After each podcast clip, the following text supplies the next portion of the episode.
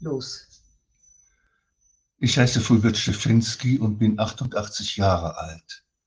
Eines möchte ich im hohen Alter lernen, den Dank für mein gelebtes Leben. Im späten Alter lerne ich noch eindringlicher, dass ich nicht nur ich war und ich bin. In mein Leben ist hineingewoben die Zuneigung von vielen Menschen, die Liebe meiner Frau, die schon gestorben ist, die Liebe der Frau, die mich vermutlich überleben wird, die Liebe meiner Kinder und Enkel, der vielen Freunde und Freundinnen. Ich lerne die Wahrheit des kleinen Gedichts von Armin Dure. Ich habe die Faser nicht gesponnen, die Stoffe nicht gewebt, die ich am Leibe trage.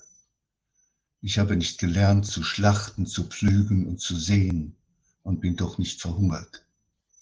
Ich kann nicht Trauben keltern und trinke doch den Wein. Wer mich ansieht, sieht viele andere nicht, die mich ernährt, gelehrt, gekleidet, die mich geliebt, gepflegt, gefördert haben. Mit jedem Schritt gehen viele Schritte mit. Mit jedem Dank gehen viel Gedanken mit.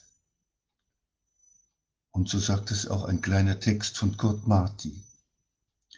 Ich bin, was ich bin, durch andere.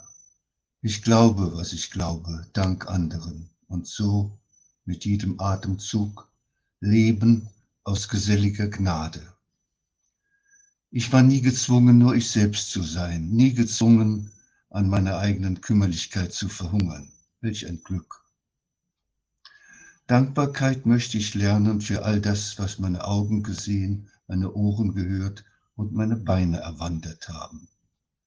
Dankbarkeit ist für die Alten nicht selbstverständlich, die oft über ihre Verlustängste nicht hinauskommen.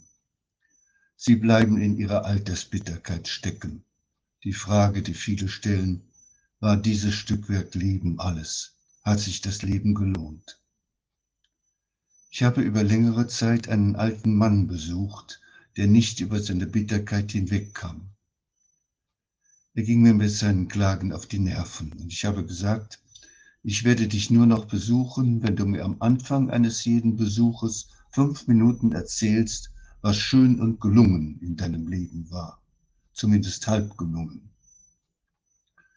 Gegen seine routinierte Bitterkeit begann er zögernd aufzuzählen, welche Stadt schön war, die er gesehen hat, über welchen Menschen er froh war und was ihm an seiner Arbeit gefallen hat. Man muss auch ungeduldig sein können mit uns Alten, die nur noch ihre Verluste beklagen. Der Atem wird freier, wenn man mit Dank sieht, was uns gelungen ist und was uns geschenkt wurde.